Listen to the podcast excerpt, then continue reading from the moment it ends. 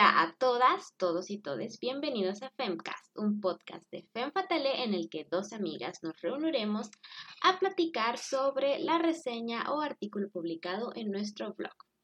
Este, pues el día de hoy tenemos una reseña, pero antes que nada nos presentaremos. Sí. ¿Quiénes somos, Leslie? Sí, fue como, tenemos reseña, pero ¿quién soy, no? Estoy muy emocionada por empezar con la reseña. No, creo que quise alterar el orden de las cosas como el ser humano alteró el orden de las cosas de la naturaleza en el libro que vamos a reseñar, ¿no? Ok. En donde el ser humano decidió retar a Dios mismo. Ajá. Y le salió Todo salió mal. Como salió mal mi introducción, ¿ok? Entonces yo soy Leslie y pues me pueden encontrar en Instagram como arroba Lariasan o el nombre nunca encontrable, pues. ¿Y tú? ¿Quién eres? Hola, yo soy Laura o arroba otra María Bonita, tanto en Instagram como en los Twitters. Sí, síganla en todas partes. no, no pongo pues nada, pero bueno. Yo pongo, ponía, es que ya no estaba haciendo nada en redes sociales. Según yo estoy fuera de, en un detox. Muy mal momento para estar fuera de redes sociales, ¿no? Cuando tienes un proyecto en redes sociales, ¿no? Pero, ah, yo de que mm. cuando estamos dentro de la casa y nuestra vida se resume a nuestra vida digital. Exactamente, es como, mm, no sé si sea el mejor momento, pero bueno, ¿cómo has estado, Laura? ¿Qué tal te ha ido esta bien. Oye, pues ha empezado bien, porque llegó la noticia de que en Chihuahua ya van a vacunar a los arriba de 25. Uh, entonces ya, ya preparé mis hojitas, mis impresiones, estoy lista, me voy a dormir temprano para ir. Literal, ya mañana, ¿verdad? Ya mañana empiezan con las As. Entonces, gracias a Pido Paterno. O sea, yo, yo, pensaba que me iba a tocar de que el próximo año. Ya estaba hecha la idea de que iba a ser el próximo año o de que octubre si nos iba bien, pero gracias a AstraZeneca. Patrocina. sí. Pues sí fue bastante rápido. Yo esperaba que me vacunaran a mí antes. La neta, sí. yo antes. ¿no? Pero pues Chenbaum, ahí te estás viendo lenta, ¿qué está pasando? Uh, que te le está aplicando la provincia. Exactamente, pues qué pasó ahí, aquí tienes a tu fuerza de trabajo sin vacunas, ya sabes. Porque también vi que en Cancún también llevan a empezar. Entonces digo que no debe tardar mucho para que la CDMX. Pues vi, o sea, vi que en Twitter que estaban vacunando a 30 y 39. De 30 a 39. Entonces dije como, creí que ya los habían vacunado. Sí, yo también. Pero pues yo supongo que ya en agosto me tocará mi primera dosis. Sí, ya. Supongo. Lo cual es justamente es como una, una, solución mucho más optimista de la que esperábamos, ¿no? Que yo también esperaba que me vacunaran en marzo 2022. Ya iba a decir 2021, de donde yo sigo creyendo que estoy en el 2020, donde no puedo creer que hayamos perdido tanto tiempo. Digo, es que el 2020 no pasó. Exactamente, mi cerebro sigue sin entenderlo. Pero, este, pues bastante pues sorpresivo, ¿no? Una buena noticia para variar. Nah, va a estar de la patada, nos van a vacunar hasta el final, la organización va a estar horrible, ¿no? Yo con mi mala actitud, mi... Nah, no le diré mala actitud, le diré hasta acostumbrada. Realismo. Ajá, eh, Latinoamérica, ¿no? Claro. En general. Dije, nah, mamá, pero pues al parecer ha habido un interesante trabajo diplomático, del cual pues han conseguido muchas vacunas, se han organizado en materia del sector salud. Y pues todo ha estado saliendo pues, relativamente bien, ¿no? Pues, todo bien encaminado.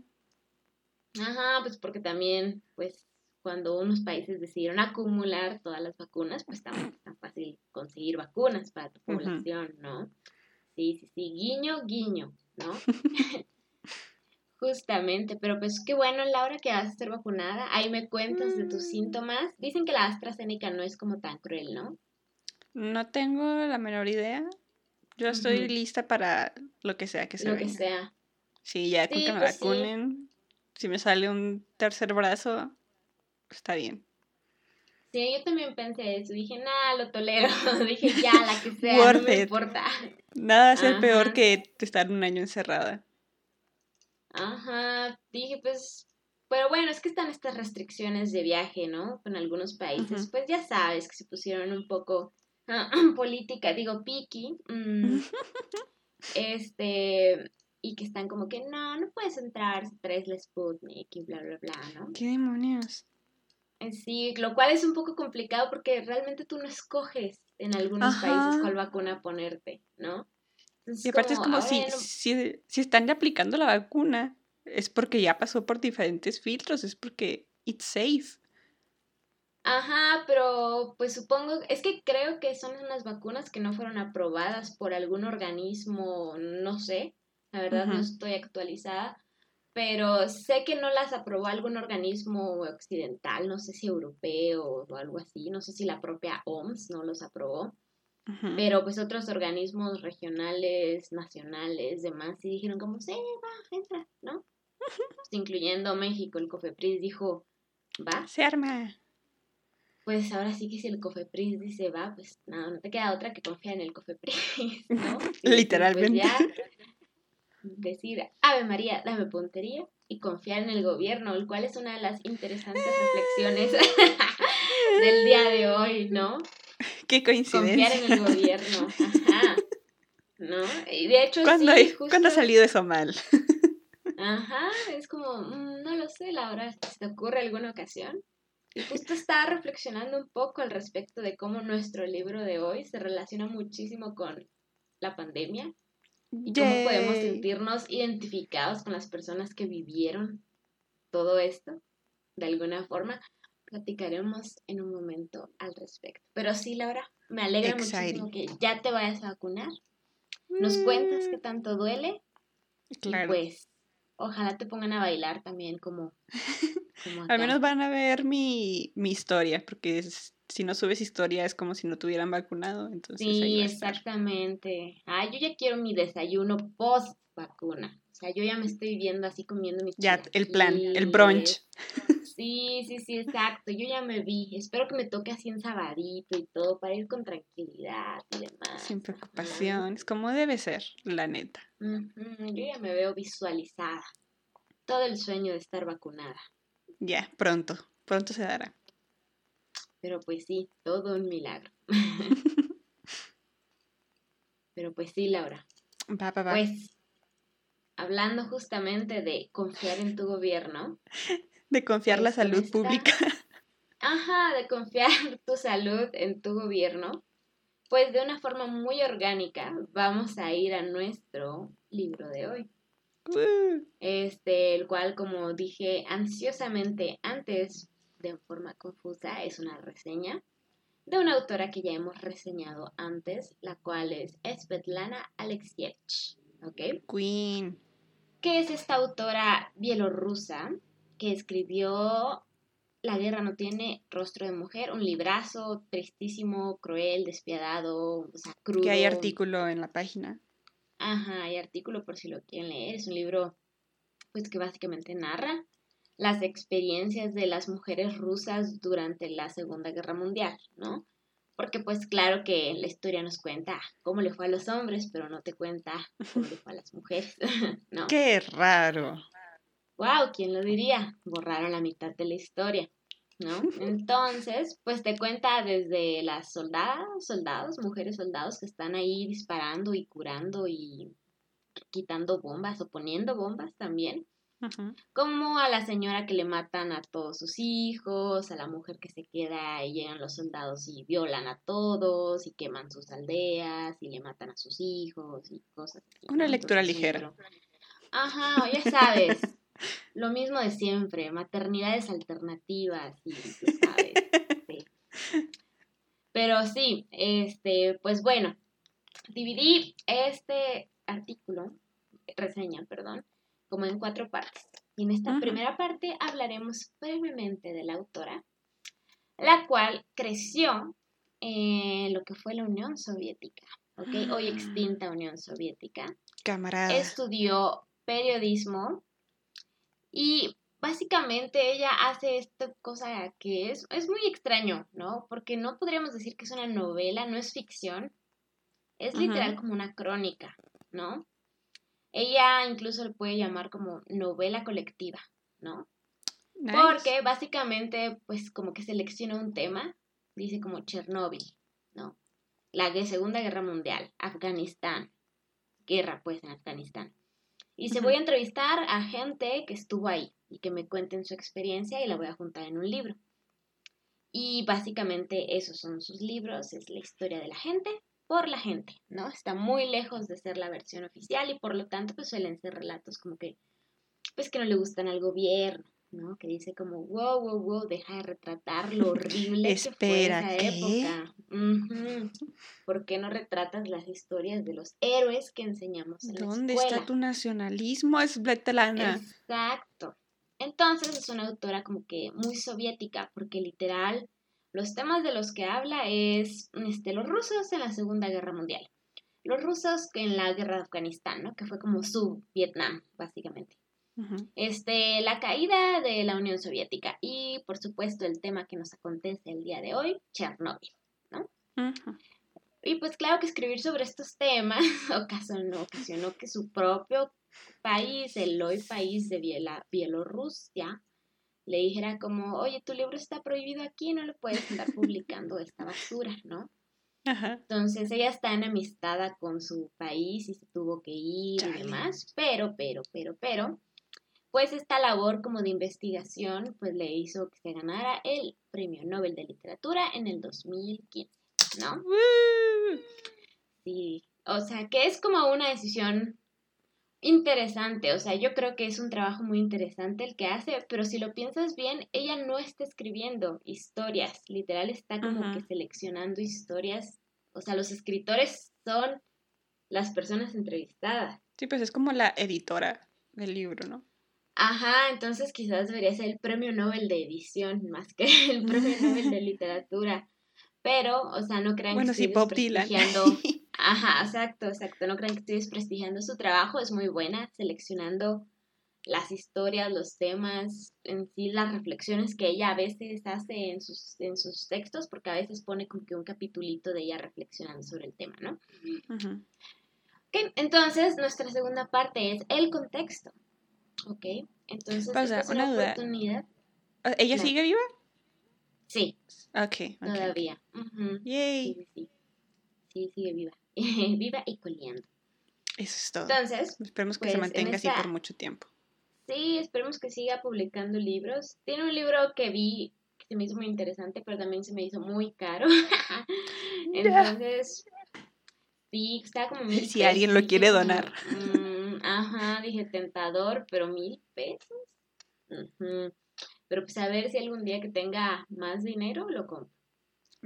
Entonces, pues como sabemos, en esta hermosa oportunidad de finalmente usar mi carrera universitaria, este, el contexto es que teníamos el Imperio Ruso, ocurrió la Revolución Rusa, se establece la Unión Soviética que está conformada por repúblicas. Una de ellas es la República de Ucrania, que posteriormente se vuelve el país de Ucrania, ¿ok? El cual contiene dentro la ciudad de Pripyat.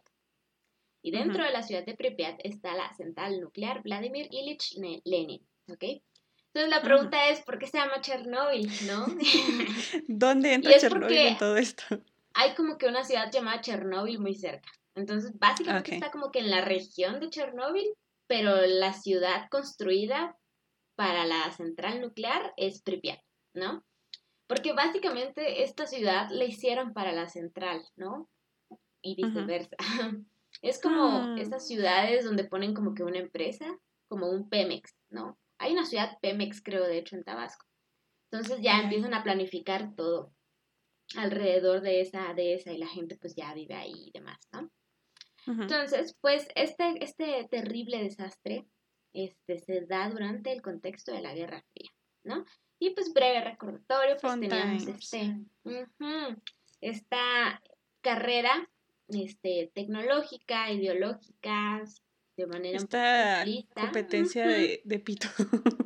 Ajá, básicamente era quién tiene más grande, ajá, entre la Unión Soviética y Estados Unidos y todos los demás en medio diciendo, no, por favor, no. Solo no se destruye. Por favor, detente. Ajá, no. Ajá, literal, todos los demás así de detente, por favor, no hagas una guerra en mi país, por favor. Otra vez, ¿no? Aquí, ¿no? Exactamente, ¿no? Entonces, esto nos lleva a la fecha del accidente, ¿ok? Y spoiler, bueno, no spoiler, disclaimer, ¿ok? Yo no soy experta en, ciencia nuclear, ni en física nuclear, ni nada, ¿ok? Entonces, pues miren, voy a explicarlo de, o sea, no voy a, no voy a intentar como explicar el fenómeno de la fusión nuclear y cosas así, porque creo que no quiero desinformar de inicio y segundo, pues no quiero equivocarme y decir alguna cosa que no es y pues demás. Ya si ustedes son expertos o les da mucha curiosidad, pues ya pueden investigarlo por su cuenta. Lo voy a simplificar bastante para que todos podamos democratizar esta información y comprenderla. Eso es todo. ¿No? Exactamente, al final, pues, eh, eh, o sea, creo que al final lo relevante pues para, eh, para este caso en específico no es tanto el por qué falló, explotó. Bueno, en parte sí, pero no la parte ingenieril de por qué. Sino el por las decisiones humanas. Ajá, exactamente. Involucradas en. Entonces, exacto, después de ese breve disclaimer, pues nos remontamos a la noche del 26 de abril de 1986 a la 1.23.45 segundos, en donde en la central, reactor número 4, se estaba realizando un tipo de experimento, ¿ok? Y explotó, explotó el nuclear, el reactor, el reactor, perdón, ajá. O sea, incluso estuve buscando como que qué, qué pasó, qué onda, y como que no se define bien qué pasó, ¿sabes? Como que unos dicen pasó esto, pasó lo otro, pero pues básicamente explotó el reactor, ¿no? Entonces, pues en los días siguientes, pues lo que pasa es que hay una gran falta de información a la población, ¿no? Entonces, pues tú como ciudadano de Pripyat, pues escuchas o ves la gran explosión y dices, ¿qué onda? ¿No? A esta gente les habían vendido literal que el reactor era como la cosa más segura del mundo, ¿no? Oh, no. Porque pues claro que si te dicen, oye Laura, ¿quieres irte a vivir al lado de una central nuclear? Pues tú dices, mm, no lo sé, o sea, sí me da miedo, ¿no? Digo, no me va a afectar, son los ochentas, o sea... no estaba tan de moda saber sobre radiación. Exactamente, o sea, al final es, eso creo que fue uno de los grandes factores que influyó en, en la parte Chernobyl, ¿no? Entonces a la gente le dijeron, no, esta central nuclear, o sea, se llama Lenin, es perfecta, es súper moderna, o sea, la puedes poner en medio de la plaza, nunca en la vida va a explotar, o sea. ¿Qué cosa que se llama Lenin puede salir mal? Exactamente, lo cual es muy irónico, ¿no? Que algo que se llama Lenin, ¿no? Explote. ¿No? Es como muy simbólico incluso. Muy poético. Sí, es muy poético hasta cierto punto. Entonces, pues, este, al, pues al día siguiente la gente está así como, oye, pues, ¿qué onda, no? ¿Qué pasó? ¿Escuchaste la explosión de anoche? Ajá, exacto, nadie les dice nada, pues salen, ¿no? Como que pues ahí están haciendo su vida, pues como que saben que pasó algo, pero pues no saben qué. Y me puse a pensar, ok, o sea, yo antes de leer, por ejemplo, Chernobyl o de haber oído este podcast de Cobalto 60 de leyendas legendarias, o incluso de haber recibido la educación que recibí, que tampoco fue como que profundizaron mucho en qué hacer en caso de una explosión nuclear, creo que nunca vi eso en la escuela. Yo habría sabido qué hacer en caso de una explosión nuclear. Y creo que mm. probablemente no. O sea, creo que probablemente me habría encerrado y habría dicho como, pues ya, pero no es como que encerrarte evite que la radiación te afecte, ¿sabes? Ajá. ¿No? Entonces, pues sí. Entonces, pues la gente no sabía qué hacer y tampoco es como que alguien les dijera, ok, tienen que irse Todos. de aquí. Todos, ya. No, no es como que alguien les dijo, ok, aléjense de la central, basta. ¿No? O como, ok, nadie toque esas cosas que están en el suelo. Entonces, pues si hicieron su tarea de ver la serie Chernobyl, pues ahí como que pueden ver un poco más la versión oficial de los hechos, ¿no? Aquí todavía ni siquiera llegamos al libro de Svetlana, sino que estamos viendo un poco lo que pasó la noche del accidente para entender el libro de Svetlana. Entonces, pues por ejemplo, ya aparecen unos personajes como Dyatlov, ¿no? Que este señor era un ingeniero nuclear ahí como jefazo del reactor 4 de la, de la central nuclear Lenin, ¿no? Entonces, él está en el momento en el que están haciendo el experimento, explota y su reacción es como de completa negación. Se explota y él dice, dude, esto no pasó. Ajá. Todos lo vimos. Ajá, literal, o sea, en la serie le dicen como, dude, acaba de explotar y él dice como, los reactores no explotan. Y, y no lo veo. Ajá, y el otro morrillo como, está explotado. Ajá, no. Y el vato así como, no, no pasó nada aquí, ¿no? Entonces, exacto, esta negación sería como ultra clave en la historia, porque sería como, como el inicio de un montón de cagadas y cagadas y malas decisiones. Me parece como tiempo valioso.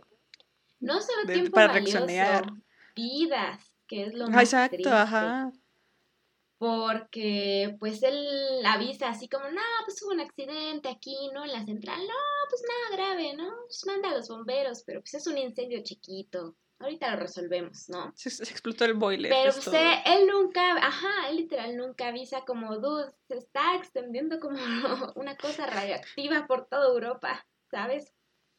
Entonces, él está en una negación completa, esconde como miente, ¿no? Él esconde lo que acaba de pasar.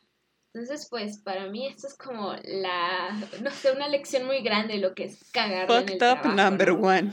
Ajá, es como la cagada más grande en el trabajo de la historia probablemente, ¿no? Entonces me dejó una muy te hace sentir bien de nunca vas a poder regar tanto en el trabajo como ese dude. Y la otra vez que yo estaba, o sea, había un problema con un caso y dije, ¿puedo mentir? Y luego dije, no.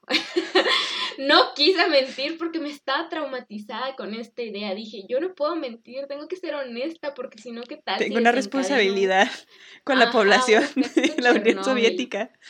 Exactamente. Entonces, por ejemplo, pues Yatlov, el ingeniero nuclear del reactor, pues le dice al jefazo, oye, no, pues no pasó nada, todo tranqui jefazo pues se hace una cadena de mandos, ¿no? De no, no pasó nada, hasta que llega pues ya los altos mandos y ellos dicen, no, pues no, no pasó nada. ¿Para qué evacuamos, no? A la población, ¿no? Exacto. ¿No? Y tenemos a uno de nuestros héroes de la historia, porque es una historia llena de héroes, pero también llena de gente muy incompetente. Muy horrible. Y otro es Legasov, ¿no? Que es un científico igual de la época, y este señor sí se da cuenta que esto era súper grave, ¿no? Y dice, a ver, sácame la gente, pero ya, perro, órale. Entonces él ahí está como que muy movido en todo este asunto, ¿no? Él es el que está ahí insistiendo en al Gorbachov que esté como que, oye, saca a la gente, muévete, hace esto, lo otro. Pero el destino de este señor es muy triste, no es spoiler, es la primera escena de la serie, ¿ok? Muy triste es, un hecho que pasó hace ya más de años, ajá, 40 años, así que Sí, exacto. Entonces, pues este señor, pues su honestidad le costó muchas cosas. Le costó que la Unión Soviética, bueno, en la Unión Soviética le dijera como, ah, andas diciendo la verdad en los medios internacionales, perro. No, pues para abajo. Entonces, nunca se le reconoció todo su trabajo y heroísmo. Además, pues siendo como uno de los líderes, si lo puedes ver así, de pues de toda esta, esta situación, pues tuvo que ver muchas cosas muy feas, ¿sabes? Em, tuvo que tomar decisiones muy crueles y ahorita vamos a ver, por ejemplo, algunas, ¿no? Tuvo que de verdad ver cosas terribles. También, pues, con toda esta exposición a la radiación le dio cáncer, ¿no? Y adicionalmente, pues estaba deprimidísimo, ¿no? Con toda esta mezcla de factores es como muy entendible, pues que se sintiera como tan, tan deprimido. Entonces, pues este señor se suicida, ¿no? No. Y antes de suicidarse deja como que unas grabaciones en donde como que deja testimonio de lo que vivió, ¿no? Ok, entonces después de mencionar a estos personajes, pues ya se evacúa la población, ¿no? Entonces a la población en su, literal, en su evacuación no les dan mucha información, les dicen como, oye, vámonos, llega el ejército hacia tu casa de Laura, vámonos, y tú de, ¿a dónde? Tú vente. Luego, oye, Confía en nosotros. Ajá. Y tú así, oye, ¿me puedo llevar mi computadora? No, no, deja todo. Oye, ¿puedo llevarme ropa, dinero? No, deja todo. ¿Me puedo llevar a mi perrito? No, déjalo ahí. Y luego, ¿pero cuándo voy a volver? No te puedo decir nada. Tú vente. Y lo, exacto, y tú estás de, no, no, no me quiero ir. Y dice, ok, pues saco mi pistola. ¿Te vas o te vas? ¿No? Entonces, así fue como empezaron a evacuar a la población, pues en completo caos, así de, pues, ¿qué está pasando, no? ¿Por qué no nos dicen nada? La incertidumbre. Spoiler, esa gente nunca regresó a sus casas. Sus cosas siguen ahí. Ya no, porque mucha gente se fue y saqueó cosas. Ah, claro. Sí, entonces ya básicamente ya no hay nada, ¿no? Y pues los efectos de toda esta... Ay, sorry, habría otra cosa equivocada, lo siento mucho. Los efectos de todo esto, pues fue muerte, obviamente. Enfermedades, desde cáncer, quemaduras, hay problemas en tiro la tiroides, ansiedad, depresión. Y esto lo entendí mucho con la pandemia, porque era una ansiedad a la radiación, ¿sabes? Este estrés constante a la radiación y es como este estrés constante al COVID, ¿no? ¿Sabes? Algo que, no puedes ver. Aquí, Exacto, que no puedes ver, pero que se está metiendo en tu organismo, o se puede meter en tu organismo y ni siquiera sabes bien cómo, ¿no? Y depresión, pues imagínate, te quitaron de un día para otro como toda tu vida, toda, o sea, tú duraste años ahí construyendo tu, bueno, no porque te la daba el, Estado, pero tú duraste años ahí como construyendo tu vida, tu familia y lo demás, ¿no? Ahí tenías tus plantas, tu, literal, tu cosecha y demás, y de repente, ¡pum! Adiós casa, adiós, nunca volverás, mm, nunca volverás aquí, ¿no? Y pues adicionalmente pues se te murieron familiares, tú mismo te ves enfermo de pues, cáncer, cosas así, o sea, sí entiendo, ¿no? E, el por qué. Pero pues también, por ejemplo, dicen que estos datos no son fiables, ¿no? En parte porque, pues, o sea, esto es como que bien relativo, ¿no? Porque de inicio, pues la Unión Soviética o Rusia te va a decir como, no, pues no, no hay como correlation, ¿no? Nadie nos asegura que Chernóbil y estos aumentos de los casos con cáncer tienen alguna relación. Relacionados, ajá. Pueden estar relacionados con este factor y este factor y este factor. Y otros científicos te dicen, por supuesto que sí, este, en esta zona hay más cáncer, hay más depresión, hay más X de enfermedades y es consecuencia de Chernóbil, ¿no?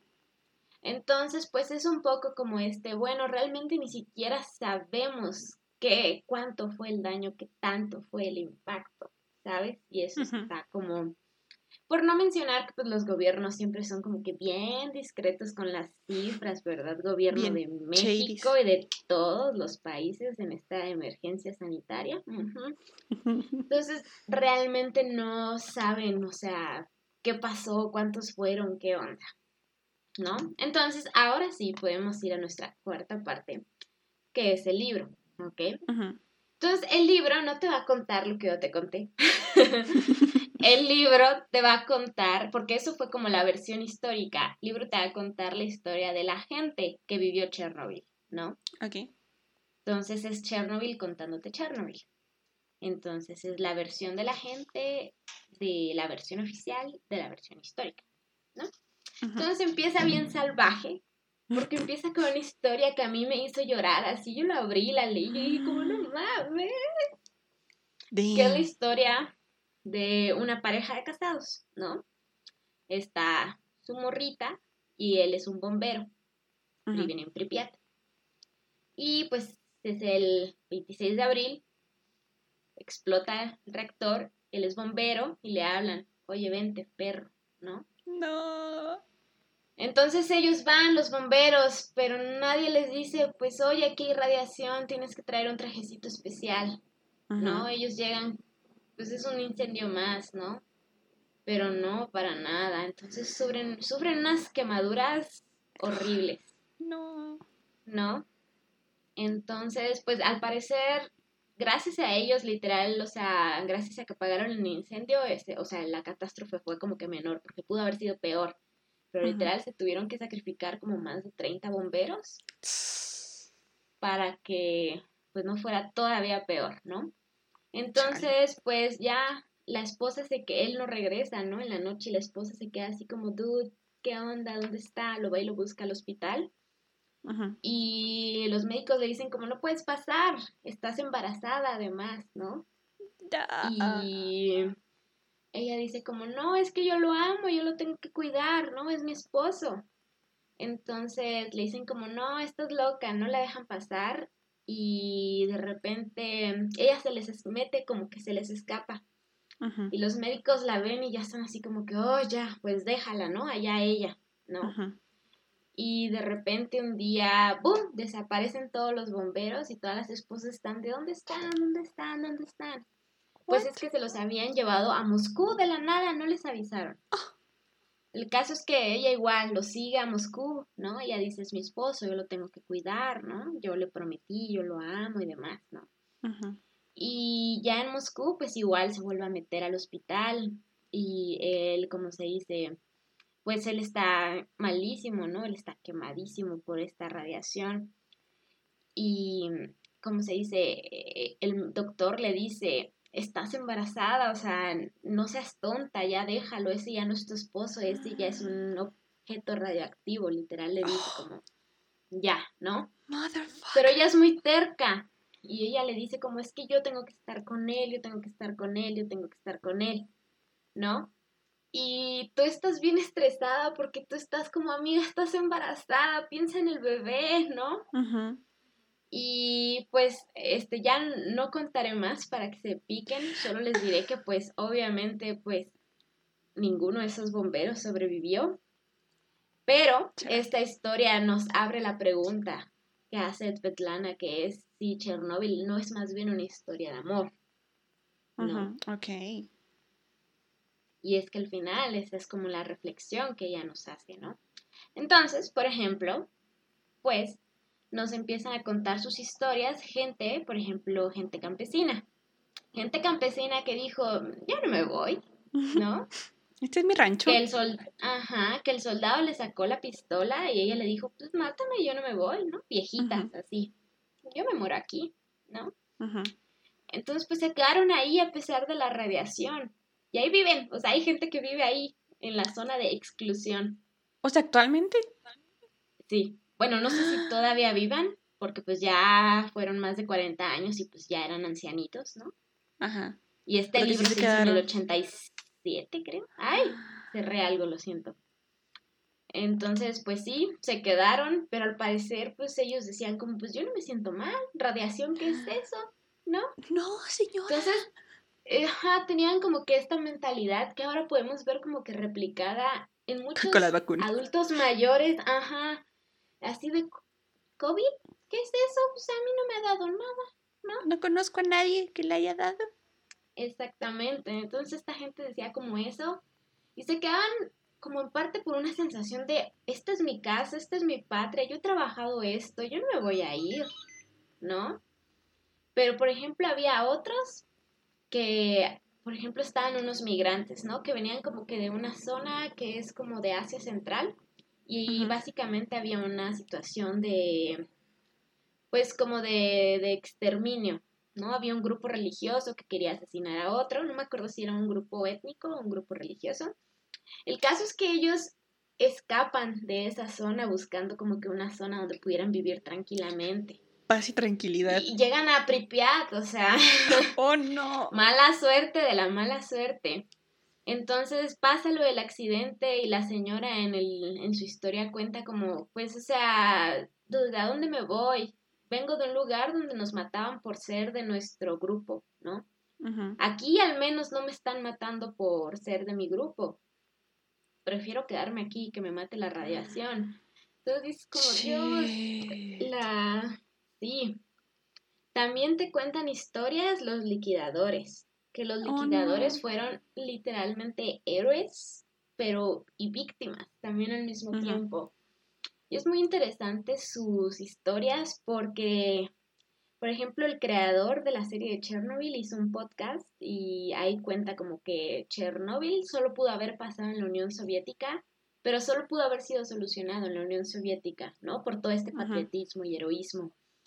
Y estoy de acuerdo, pero al mismo tiempo no, porque muchos de esa, o sea, mucha de esa gente, de esos liquidadores, no fueron voluntarios. Literal, no, o sea, se cuenta que tú eras un soldado y te decían, oye Laura, te vas de misión, ¿y tú de a dónde?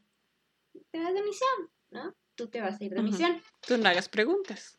Ajá, tú no hagas preguntas y luego llegas a Chernobyl y tú no tienes pues ningún equipo de protección y te dicen, bueno, pues ahora vas a echarle a palazos todo este material a este reactor, donde sientes que te quema la piel, ahí mero, ¿no?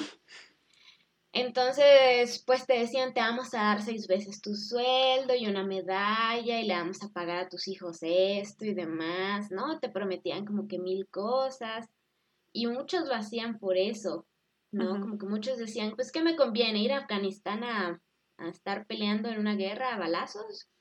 ¿O ir acá y estar unos un ratito literal echando cosas, ¿no? Con tierrita y con unas palas. Entonces, pues muchos como que decían, no, pues me aviento este trabajazo y pues ya, ¿no? Pero pues no les decían, oye, muy probablemente te dé cáncer y te mueras. Ah. Entonces, muchos de, detalles. ellos... Ajá, muchos de ellos ni siquiera como que llegaron a vivir sus premios ni sus vidas de lujos, ¿no? Porque pues realmente murieron antes, o sea, y aproximadamente igual, pues las cifras son como que bastante ambiguas, pero aproximadamente fueron unas 600 mil personas, liquidadores y así. Sí, Holy shit. Entonces también te cuentan de los soldados soviéticos, estos que fueron a decir, oye, salte de tu casa, vete a otro lado. Y pues misma situación, ¿no? Ellos les dieron unas órdenes y ellos decían, oye, yo no quiero hacer esto. Ah, con que traidor, ¿eh? Ah. Entonces te mandamos con el comité militar a ver qué dicen y pues tú qué haces, ¿no? Tienes que obedecer. Claro.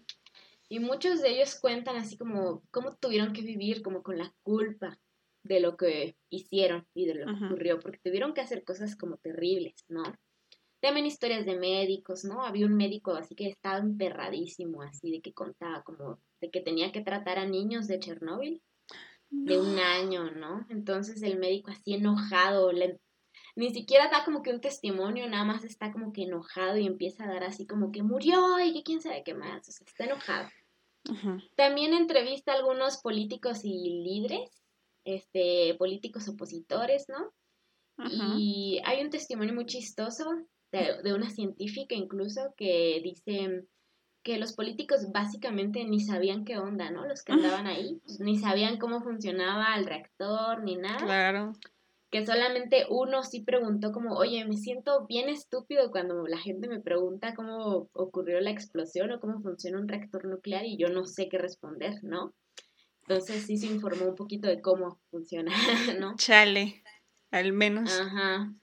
Entonces, por ejemplo, una periodista, cita textual, este, dice que su jefe le dijo, no hay médicos, ni maestros, ni científicos, ni periodistas. Hoy solo existe para nosotros una profesión, la del hombre soviético, ¿no? Entonces, básicamente, esto era una filosofía un poco más de, más maquiavélica, ¿no? De, el fin justifica los medios. El fin es mantengan la calma, hay que garantizar la existencia, la prevalencia de la Unión Soviética entonces todos nosotros vamos a hacer lo necesario para ello y si tenemos que mentir, vamos a mentir. Pero ¿a qué costo? Exacto. Entonces, una de las citas que hace la autora, por ejemplo, es que ella dice que los liquidadores y toda esta gente patriota que fue ahí más o menos voluntariamente fue básicamente un suicidio colectivo. Dice, los liquidadores trabajan a menudo sin los uniformes especiales de protección se dirigían sin protestar allí donde morían los robots. Se les ocultaba la verdad sobre las altas dosis recibidas y ellos se resignaban a ello, y luego se alegraban incluso al recibir los diplomas y las medallas gubernamentales que les entregaban poco antes de su muerte. ¿Ok? Entonces, entonces, pues básicamente es una mezcla entre patriotismo e ignorancia, ¿no? Y también, por ejemplo, hubo un caso que creo que es muy importante mencionarlo, de un grupo que le llaman el Escuadrón Suicida, ¿no? y, y, básicamente, pues después de la explosión había un problema más, todavía más problemas, que era algo básicamente que se estaba acumulando, no sé qué cosas con las aguas, ¿no? O sea, con la parte subterránea del drenaje de Chernóbil. Nuevamente, yo no soy ingeniera nuclear, disculpen. El caso es que alguien tenía que entrar ahí y resolver este asunto, pero esa persona se iba a morir, o sea, se iba a morir, se iba a morir de forma muy dolorosa, pero si no lo hacía, iba a explotar y iba a ser peor y se iba a contaminar más todo, ¿no? Entonces, pues literal, este hombre que les mencioné antes, ¿cómo se llamaba? Porque tiene un nombre bien difícil, este, le, le, le, le, le, le, Legasov, ajá, pues les dice como, ok, pues, mm, ¿qué onda? ¿Quién se anima? A, a ellos sí les dicen como, pues, ok, miren, pues esta es la situación, alguien tiene que hacerlo, se van a morir. O sea, se van a morir, se van a morir bien dolorosamente. Y se ofrecen tres hombres, ¿no? Voluntarios y van y lo logran y se mueren horriblemente. Y hay un monumento a ellos que básicamente se llama ¿cómo se llamaba? algo básicamente de, que habían salvado la vida misma, ¿no? Los hombres que salvaron al mundo, algo así. Porque literal, al parecer sí, o sea, no hay igual como que consenso científico de qué hubiera pasado si esa cosa hubiera explotado, pero hubiera sido como... Pero hubiera sido malo. Ajá. Muy malo. Entonces, pues, por ejemplo, siento que la gente de Chernóbil, literal, una de las viejitas campesinas que se quedó, dijo, por ejemplo, se ve que, al parecer a Dios, cuando repartía suerte, cuando me llegó el turno, ya no le quedaba nada para darme. ¿No? Entonces siento que a todos les pasó absolutamente eso, porque es tan, tan, tan, tan mala suerte de verdad que tuvieran que vivir esa experiencia.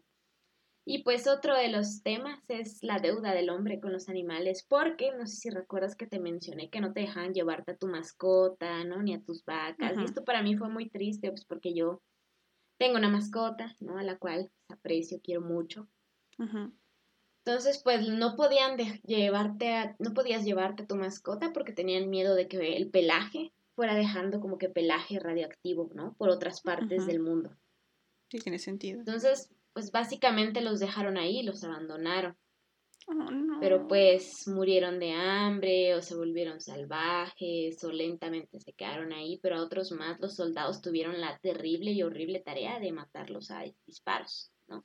Oh, Entonces hay un soldado que cuenta incluso, o sea que pues él tuvo que matar, o sea que se encontró una perra con sus cachorritos y fue como, oh, híjole, lo siento tanto, los tengo que matar, ¿no? Digo que está bien fuerte este libro, ¿no? Y este, y pues que él lo hizo.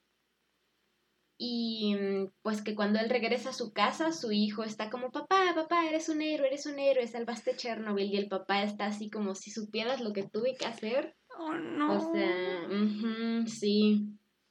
Y algo que pues dice esta, por ejemplo, Svetlana, es que pues ni siquiera podemos saber como, como de directamente qué fue la experiencia de Chernóbil, de la gente que vivió más directamente Chernóbil, de los liquidadores, por ejemplo, o de los que estuvieron en el, en el momento de la explosión, por ejemplo, o de los bomberos, por ejemplo, porque pues literal el costo de su testimonio fue la vida.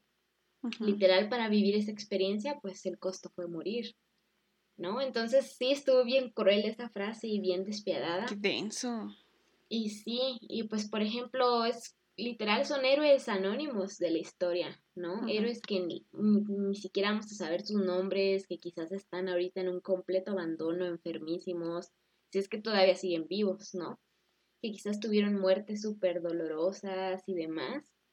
Y pues por eso es como que un libro que definitivamente no te deja un buen sabor de boca, ¿no? Uy, el shit. Entonces, pues ahora sí llegamos a las al momento de las reflexiones, ¿ok?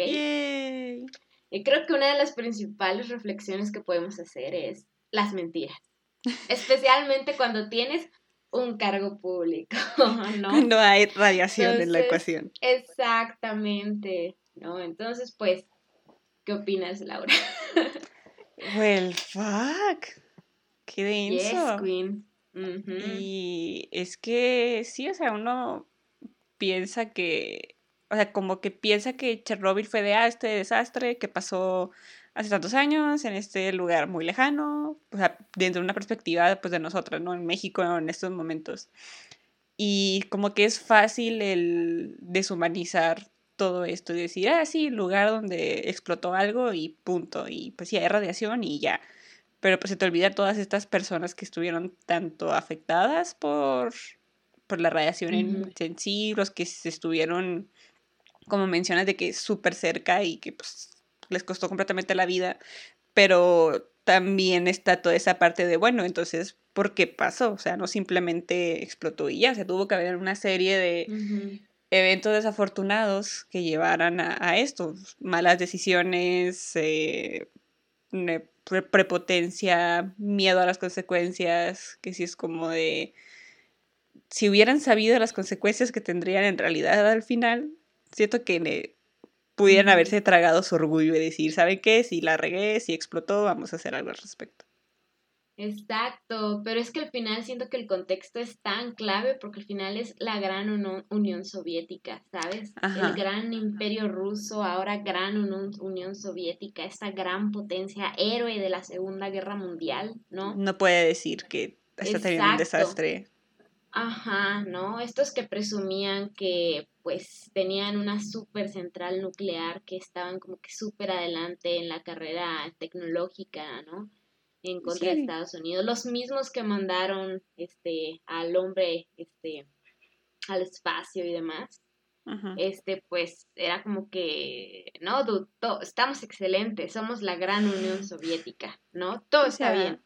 Y el precio de esta presunción, pues fue muchas vidas humanas, afectaciones ambientales, afectaciones en salud a generaciones futuras. Es como de, neta, vale la pena tener esta, este reconocimiento internacional solo para que la gente piense que, oh, sí, nuestras ideologías son las correctas, nuestra filosofía de trabajo es la correcta.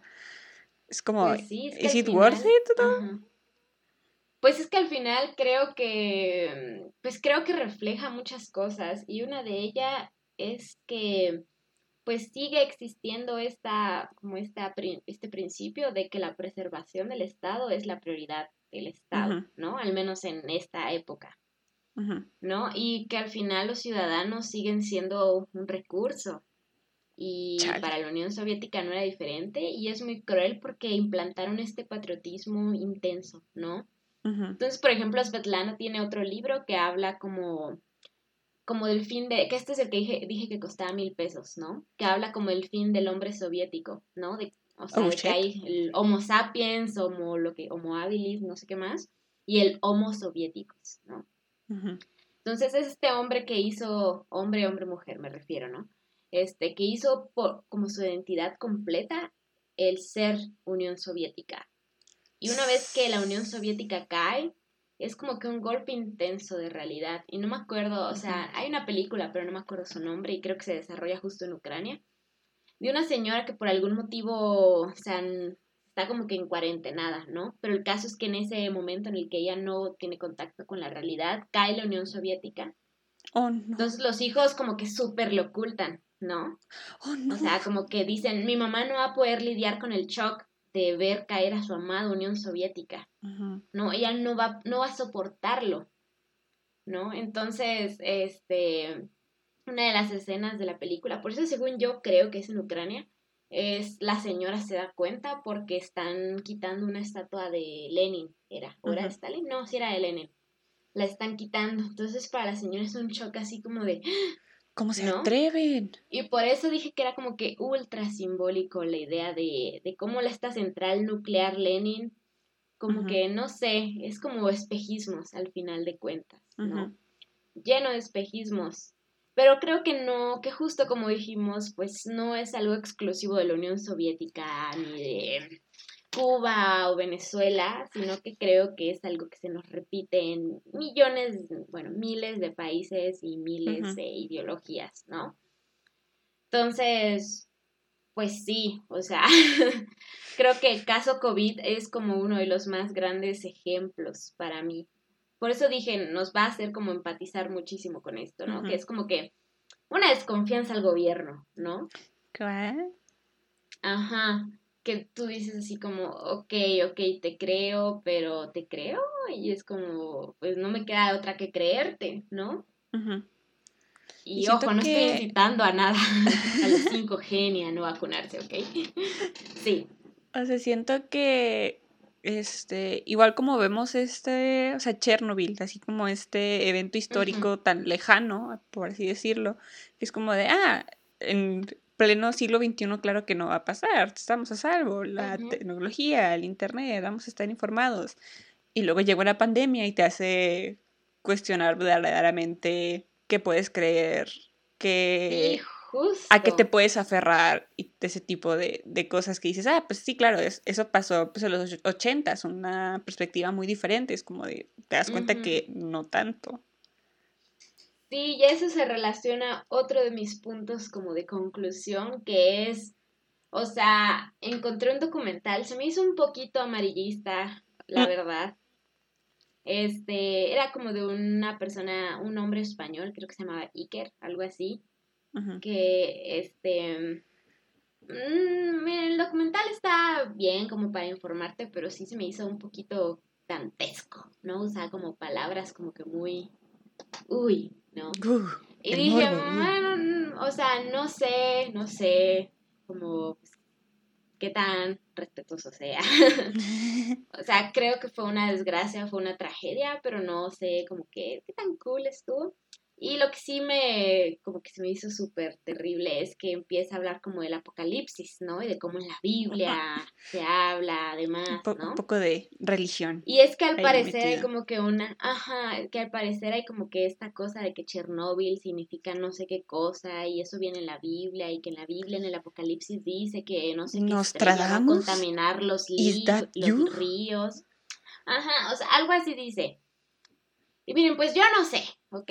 Pero me quedé con esa idea de, más que nada, de, del fin del mundo, ¿no? De cómo lo sentimos como, ah, el fin del mundo, como algo tan ajeno a nosotros, pero al final eh, eh, eh, nos damos cuenta que literal Chernobyl pudo haber sido una catástrofe mucho más enorme de lo que fue. O sea, literal, pudo haber sido gigantesco. De no haber frágil. Por toda esta gente. Es nuestra humanidad. Exactamente, de no haber sido como por toda la gente que tuvo que morir, literal, que tuvo que suicidarse por salvar la humanidad, por salvar la vida. Pues quizás muchos de nosotros estaríamos viéndonos afectados más todavía por, por esta situación que ocurrió como a miles de kilómetros de aquí, ¿no? Entonces fue justo esta reflexión de que la vida del ser humano es bastante más frágil de la que creemos y que quizás la pandemia fue un recordatorio de, la, de lo mismo, ¿no? De, o sea, el ser humano está como que todo cool, ¿no? Con su capitalismo diario y demás. Como que no nos detenemos a pensar de, ok, literal puedo arruinar el planeta entero con este experimento que voy a hacer, ¿no? Entonces sí, lo relaciono más con el medio ambiente, ¿no? Que... Es un pues, riesgo súper palpable.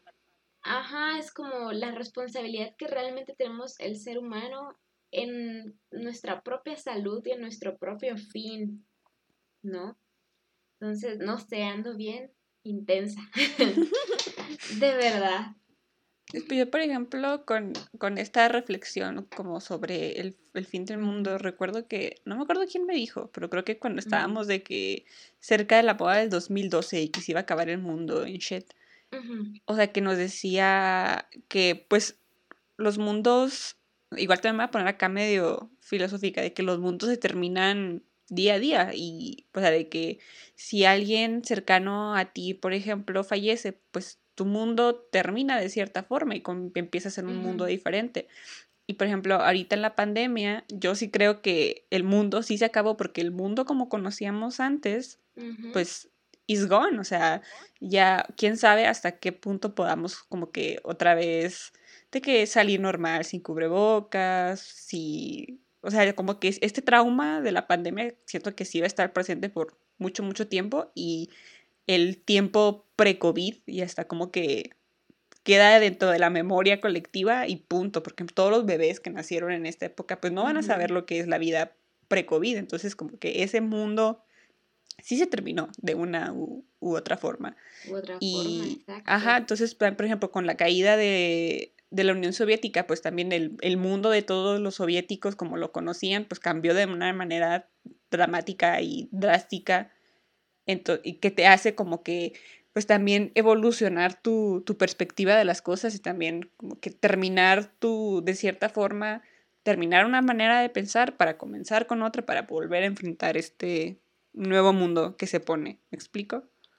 Exacto, pero sí, y pues no sé, o sea, yo justo estaba pensando, pues que la decepción que se debieron de haber llevado es como abominable y entiendo como por qué pues tuvo como que tanto aumento, ¿no? En la depresión en esta época, porque literal le pusieron como que sus manos, toda su vida y su confianza en un estado que les falló y que los usó y que los sacrificó así como piezas de ajedrez en el primer instante.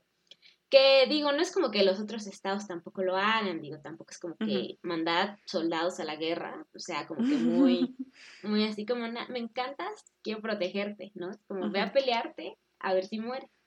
¿no? Pero, o sea, el shock debió haber sido impresionante y pues sobra decir que pues tres años después aproximadamente pues se da como la caída oficial ya de la Unión Soviética y ya se empieza como a destruir en pues lo que son los estados de ahorita, ¿no?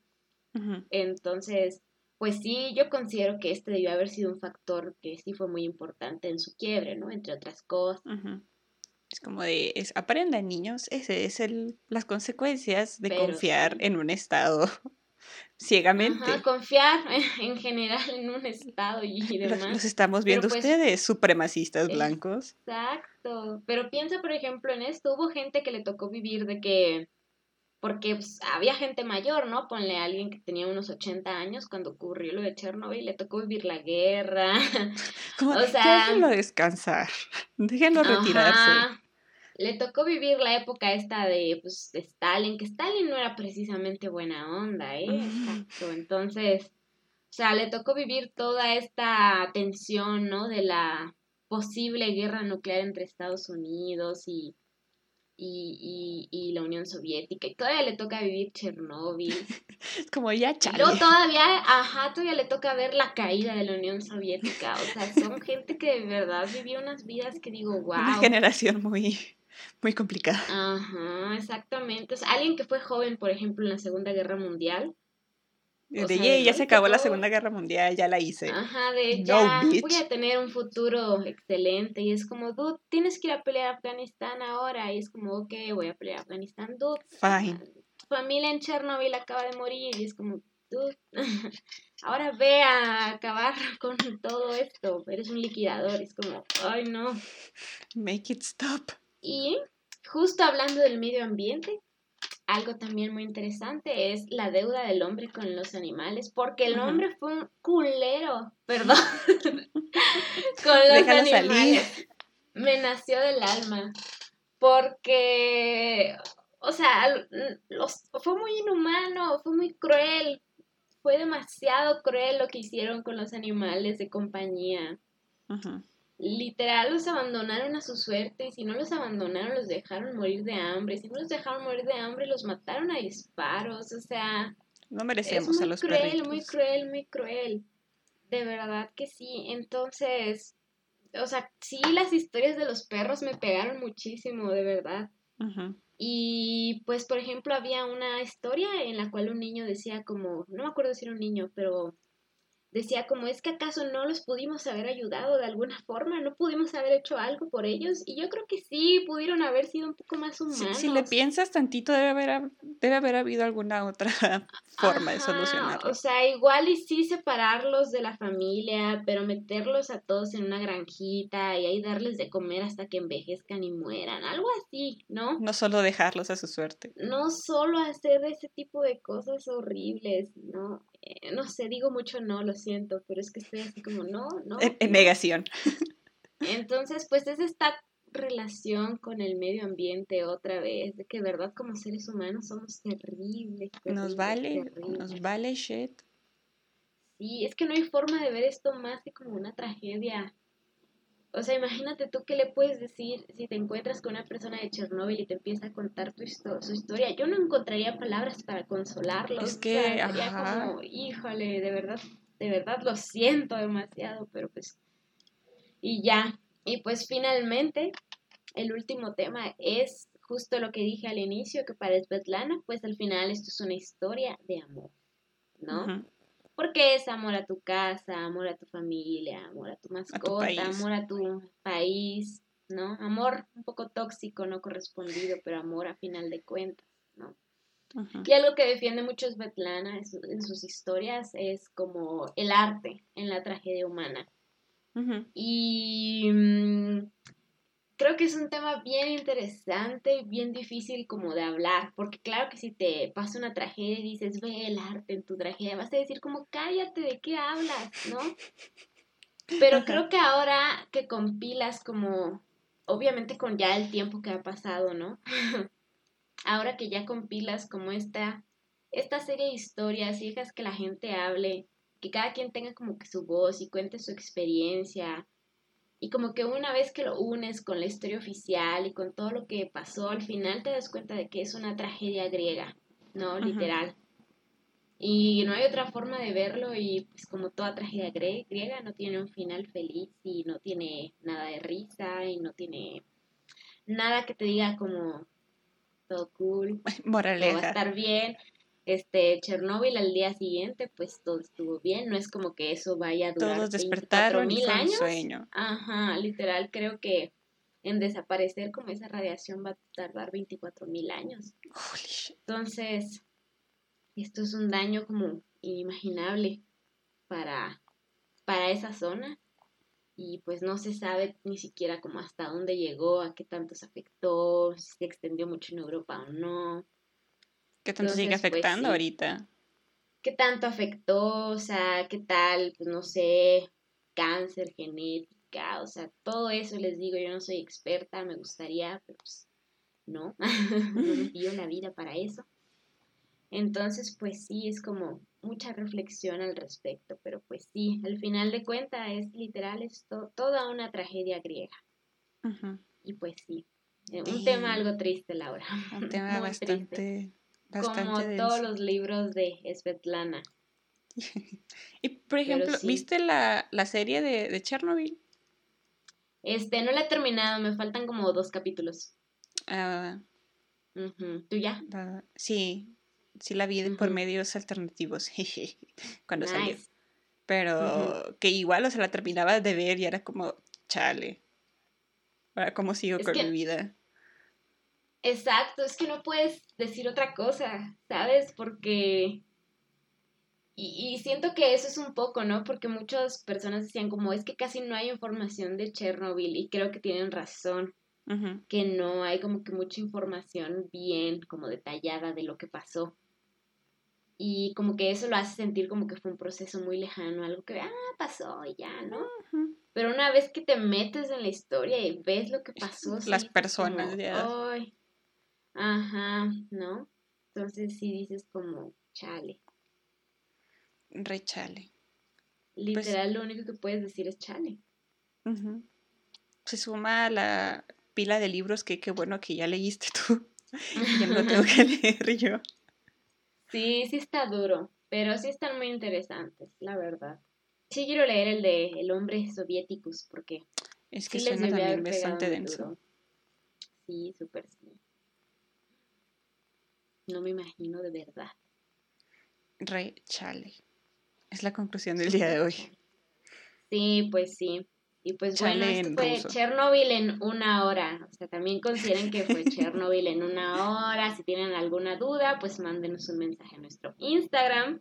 Pero pues eh. sí, consideren que pues es un tema, un tema grandote, grandote, Si no quieren leer el libro, vean la serie de Chernobyl. Ajá, exactamente. Pero pues sí, fue como que algo muy, muy, muy reseñado. Creo que para como que lograrlo bien, habríamos tendría que hacer un podcast como de cinco horas. Sí. Y ya fue, suficiente depresión y radioactividad por, por una hora. En conclusión, cuiden el ambiente. Tomen buenas decisiones, es un trabajo, sobre todo si trabajan en una planta nuclear. Ajá, en cualquier puesto público, digan la verdad, sobre todo, no mientan. Sí, aunque se ganen un regaño, es mejor. Es mejor que la muerte y trauma de cientos o miles de personas. Exactamente. Pero sí, Laura, ese es todo por mi parte en el tema Chernobyl. Wow. Muchas gracias, te la rifaste. Me siento más informada, pero también un poco más bajoneada de lo que empezó el... Sí, te entiendo. Cada página que avanzaba en el libro era como que, chale, ya. Make it stop. Voy a ponerme a ver videos de perritos. Sí, yo creo que yo me ponía a ver Masterchef así como que... Para balancear el asunto. Sí, voy a ver comidita con radiación probablemente. Sí, sin radiación, por favor. Mm, no lo sé. Como Cobalto 60. Y yo así de tan... Y eso también me tiene triggeriada hasta, o sea, he estado tan intensa con este tema que hasta pensé en comprarme uno de esos aparatitos que miden la radiación para ver radiación. ¿Segura que quieres tener esa información en tu vida? No lo sé, pero ¿qué tal si mi edificio está hecho con cobalto Sería una este, razón lógica a tus migrañas. Ay, no, Laura. chan, chan, chan. No. Ahora estoy, no sé, es que al final es como lo cruel que es la vida con el ser humano, cuando literal no puedes hacer nada con lo que te está pasando, como nosotros con el COVID y como Chernobyl con Chernobyl. No puedes hacer mucho más que aceptarlo, reciclarte. Ajá, literal, es muy despiadado, es eso, por ejemplo, literal no saber qué elemento es radioactivo que está aquí por alguna, o sea, negligencia de alguna persona. Estoy así, estoy bien paranoica, pero ya. Lo siento a todos los que he puesto paranoicos, ¿no? Esperemos que todo esté, esté bien con la próxima vacuna de COVID y el 5G. Nos, nos protejamos. Sí, me puse bien pati Navidad. Sacaste tu gorrito de aluminio. No, porque seguro el aluminio también es radioactivo. Ya, está contaminado. Sí, todo está contaminado ya, pero no, todo bien, todo tranquilo. Vamos a estar bien. Y pues obvio voy a traer un libro pues menos cruel para el próximo. No, no Siempre prometes eso. Siempre prometes eso. Es que las autoras no escriben libros felices, ya escriben uno bonito. No, pero el próximo, ya le dije a Laura cuál es. No es feliz, pero es menos triste. pero es un poco más. Creo que cualquier cosa puede ser más light que Chernobyl. Que Chernobyl, sí, sí, sí. Y ya mi amiga me regaló otro también que se ve bonito y demás. Entonces ya. Intentaré ya detenerme. Por el bien, por tu propio bien. sí, sí, pero lo necesito, quiero leerlo. Y sí, aparte, según esto, es como de la gente que se suicidó y así por oh, la Unión Soviética. O sea, estoy así como, bro. Are you ready for this? Me tomaron un break. Sí, Suena una buena idea. Sí, sí, sí, un break de desastres y demás. Y de cosas horribles de la humanidad. Ay, sí. Y luego me voy a preparar porque quiero leer un libro en específico que sí sé que está muy, muy, muy duro. Entonces me esperaré. Fuera del aire me dices cuál es. Sí, sí. Con que te diga la breve reseña vas a saber que sí está como cruel y despiadado. Holy shit. Pero pues sí, Laura. Algo más que quieras arreglar. Pues yo quisiera ah. arreglar el medio ambiente, pero pues. Poder arreglar la planta nuclear de Chernobyl, pero. Exactamente. Ah, pues sí, o sea, solo eso de sí, creo que es la importancia también de, de, la historia, no solo el saber las fechas, las cifras y todo, sino siempre recordar que siguen siendo compatriotas humanos que pasaron por ello, ya sean horribles o no sean horribles, siguen siendo pues personas que pues les tocó estar en el momento, en el lugar este, menos indicado, en el momento menos indicado, o que tomaron las peores decisiones de la vida, pero que pues, pues siguen siendo personas y seguiremos siendo personas cometiendo errores y intentando... Negando tus errores en tu trabajo. por favor, no lo hagan.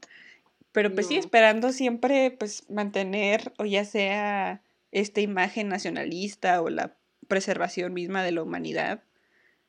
Siento que todos estamos como que en el mismo bote. Entonces intentemos hacer lo mejor que podamos. Y tengo desconfianza a los empresarios malvados. Especialmente a los que están yendo al espacio últimamente. Solo por 10 minutos y que con todo ese dinero podrían hacer muchas otras cosas. Y nadie como darle, venga a decirme, ajá. Como dar una buena calidad de vida a los empleados que le dieron todo ese dinero, pero ajá. ¿quién soy yo para subirle el salario? No lo sé. Darles tiempo de descanso? ¿Mm? Ajá, y yo vi un argumento que decía como, pues sí, pero para pagar esos viajes también tuvo que pagarle a otra gente, ingenieros y así como, sí, pero ellos no son el eslabón más bajo, o sea, calma, ¿no? Ajá, de todas maneras, aunque le suba el sueldo a todas esas personas, aún va a tener un chingo de dinero todavía más. Así es el hombre más rico del mundo. Además, del que no paga impuestos, como un así plan de escape. Ajá, literal. Yo tengo muchas sospechas de esto. Ajá. No lo sé. La única persona que autorizo que vaya al espacio y que es rica es a Grimes, pero sin Elon Musk. Ah, ahí tengo mis, mis reservas también. Sí, es que Grimes era muy cool antes de que se juntara con Antes de traicionar al proletariado. Ajá, todavía recuerdo esa fecha memorable. Cuando quitó el anticapitalist queen de su Como de, Twitter. Bitch, ¿viste con quién estás casada? Ajá, fue como río de que bueno, se acabó, se acabó. Pero pues sí, eso es. esa es nuestra conclusión. Esa es nuestra conclusión de hoy. Estúpidos empresarios, páguenme mi maestría. No enaltezcan a los millonarios que pueden ir al espacio. Ajá. Y cualquiera que esté en contra de esto, mándenos un mensaje. Estoy dispuesta a debatirle. Te retamos. Y ya. Pero sí, Laura, algo más alegre que quieras recomendarnos. Podemos dar las, las recomendaciones de la semana. Ah, justamente tenía una recomendación previa porque no había visto no había visto muchas cosas porque me la había pasado viendo un canal en YouTube en específico que se llama Inked que son, o sea, la temática es de tatuajes y solo son pues tatuadores hablando de tatuajes, criticando tatuajes, diciendo sus peores errores tatuando. Y ha sido todo lo que he estado viendo esa semana. Pero justamente ayer, este, Estética Unisex sacó un nuevo capítulo, entonces para mí es como de, si no he visto lo que están analizando, tengo que verlo porque va a tener, es como sello de aprobación. Entonces me puse a ver la película de la que hablaron en su último episodio, que se llama... ¿Cuál es? Un, Unpregnant, que es de HBO Max está ahí en, HBO Max. Al parecer HBO anda sacando buenas cosas. Está sacando muy buenas cosas, la verdad. Me puse a verla y wow, me quedé muy impresionada, me gustó mucho. Son de esas películas que no quiero que terminen. Porque, o sea, trata de una chavita de 17 años que se embaraza y como que, o sea, está en la, película empieza de que ella está en el baño, se da cuenta que está embarazada, se le cae la prueba de embarazo y justamente la que la recoge es su una chava como casi súper alternativa con la que se juntaba, que era su amiga de la infancia, pero por cosas de la vida dejaron de, hablarse, eh, entonces ella sabe que está embarazada, ¿no? Y la chavita embarazada es como que la popular, la que va a ir a una buena universidad, la que tiene unos papás religiosos, pero muy buenos, que no sé qué, pero se da cuenta que en el estado de Missouri no puede abortar si es menor de edad sin el consentimiento de sus papás. Entonces se da cuenta que tiene que viajar al Albuquerque y por cuestiones de la vida le tiene que pedir a su ex amiga que la lleve en este road trip de, para poder ir a una clínica. Ajá. Entonces, pues es una historia como que súper sorora, porque pues es verlas a ellas como que otra vez interactuando, pasando por un montón de cosas. Y aparte es, es muy chistosa, o sea, es la típica bud eh, movie en la que pues les pasan un montón de, de cosas en el camino y pero también tiene sus momentos serios, pues porque estás hablando pues, de aborto y de relaciones este, entre dos adolescentes, cómo, es, cómo es su vida adolescente, su relación con sus papás, etc. Y estaba, me, me, recordó mucho a Booksmart, o sea, tiene como que esta misma vibra. Ah, ya me convenciste. Esta misma vibra cómico page. Neta, está muy padre, o sea, a mí me lloré, reí, Está muy bien escrita, las actuaciones son uff. Y sí, ¿sabes? Es, como un Booksmart en aventura y con... Y con embarazos. En un road trip y con embarazos y como que sí. Sí está muy chida, la verdad. Muy, muy, muy recomendable. Ya la estoy buscando, de hecho, un pregnant Es como que la perfecta película para descansar un poco, pero a la vez ver un muy buen... Chernobyl. descansar de Chernobyl. Aparte creo que sí es dirigida, o al menos sí fue escrita por una mujer que siempre es bueno, así que 10 de 10, a mí me gustó mucho. Ok, perfectísimo. ¿Tú qué nos recomiendas, Lo prometo. Yo les recomiendo no ver más Chernobyl. Porque ahora sí no les recomiendo nada. Porque literal solo he estado viendo Masterchef en mis breaks de leer Chernobyl. Y, radiación. Entonces, ya prometo ahora sí ya ver algo más. Lo prometo, ya, ya saldré de esta. Ya estás liberada estoy liberada ya, dejaré de estar ahí en las noches así. Es que, ¿por qué los perritos y demás? Bueno, no creo poder olvidarlo, la verdad. Es que... Sí. Chale. Pero sí, ya prometo ver contenido en Netflix. Es que la verdad, he visto muchos videos de YouTube, pero no he visto nada en Netflix y así. O sea, me la he pasado viendo... ¿Qué? Ajá. Puedes ver HBO, ahorita está en, creo que en promoción porque acaba de llegar a, México, tiene cosas muy interesantes. ¿Ah, sí? Ah, lo veré. Pues no, es que me la he pasado viendo videos, o sea, en mi tiempo libre como que no me da el tiempo de ver un capítulo de una serie completa, pero me pongo a ver videos de que asesinatos y así, ya sé. Algo tranqui también. Sí, ah, vi por ejemplo un video de el accidente que tuvo el, el crucero el Costa Concordia así con detalles y demás. Oh, shit. Y también otro episodio de negligencia, negligencia y demás, ¿no? Porque al parecer el accidente fue porque el capitán estaba ligándose a una morrilla y dijo, mira lo que puedo hacer con este crucero. Y pues chocó con una roca, se murió la gente, ¿no? Es cuando el ego masculino sí puede matar.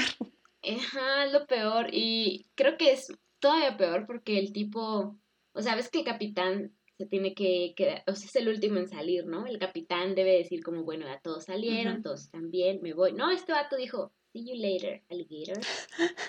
y se escapó, ¿no? Pero pues sí lo, lo metieron a la cárcel. Qué bueno. Pues, porque por su culpa murió la gente y se quedó ahí el crucero y fue una lata sacarlo y demás, ¿no? Si alguien se preguntaba qué hacía Leslie en su tiempo libre. Sí, vi un video de un festival falso en las Bahamas, ¿no? Que, ¿Cómo se llama? El Fire Ray, algo así. Uno en el que, engañaron a muchos niños ricos. Es que al parecer no eran tanto niños ricos, pero al parecer era uno de estos emprendedores, ya sabes, emprendedores de universidades privadas y un artista como raperillo o algo así, que no sé quién sea, perdón si ofendo a alguien, yo no conozco a este artista. Este, y se unieron y dijeron, hacemos un festival, pero tuvieron como que planeación cero, entonces cuando llegó la gente, pues literal era, o sea, ellos le prometieron de que era una isla privada y era de que un estacionamiento. Oh, no. Y les prometieron como que unas villas, así unas suites, y eran de que unas carpas como las que puso mi escuela después de que se cayera en un sismo toda la escuela. Otra hablando de traiciones y de no confiar en instituciones. saludos. Saludos al TEC de Monterrey. Sí, saludos TEC de Monterrey. Ni perdón ni olvido. y este, o sea, cosas así, entonces tú dices, bueno, ellos les habían prometido como super comida gourmet y les dan ahí como que hamburguesa así de Walmart ahí con el pedazo de queso este americano amarillo de cuadrito. Ajá. ¿No? Todo feo. Pues a cero gourmet, ¿no? Y luego tú dices, bueno, si yo llego a esa situación, yo digo que al menos va a haber bandas, ¿no? Va a haber música, pues ya. Ajá. O sea, me tomo mi forloco, no tomé un forloco. Ya ambientada. Ajá, ya ambientada me olvido de que estoy en esta cosa. Pero ni siquiera había bandas porque no las pudieron pagar. Entonces, pues ninguna. El engaño del año. Exacto, fue como todo un engaño. Así. Entonces, eso es lo que veo en mi tiempo libre, por eso no se los recomiendo. porque me pongo a ver videos así como de cosas curiosas. Y ya. Vaya, vaya. Pero ¿saben que pues no es trágico?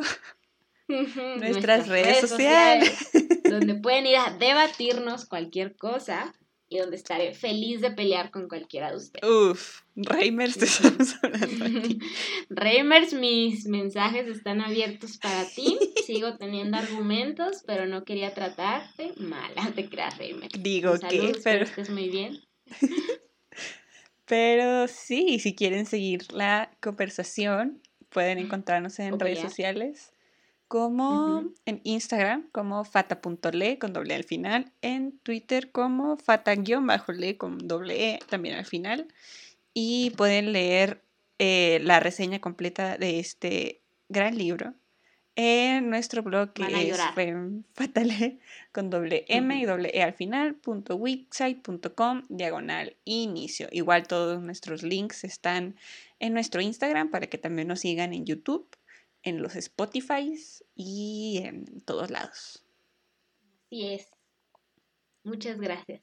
Así que muchas gracias, Leslie, por esta gran lección de negligencia gubernamental y de Decir la verdad, de decir la verdad en el trabajo, sobre todo. Esa es la lección del día de hoy. Pero sí, muchas gracias por escucharnos y nos vemos en la próxima. Bye.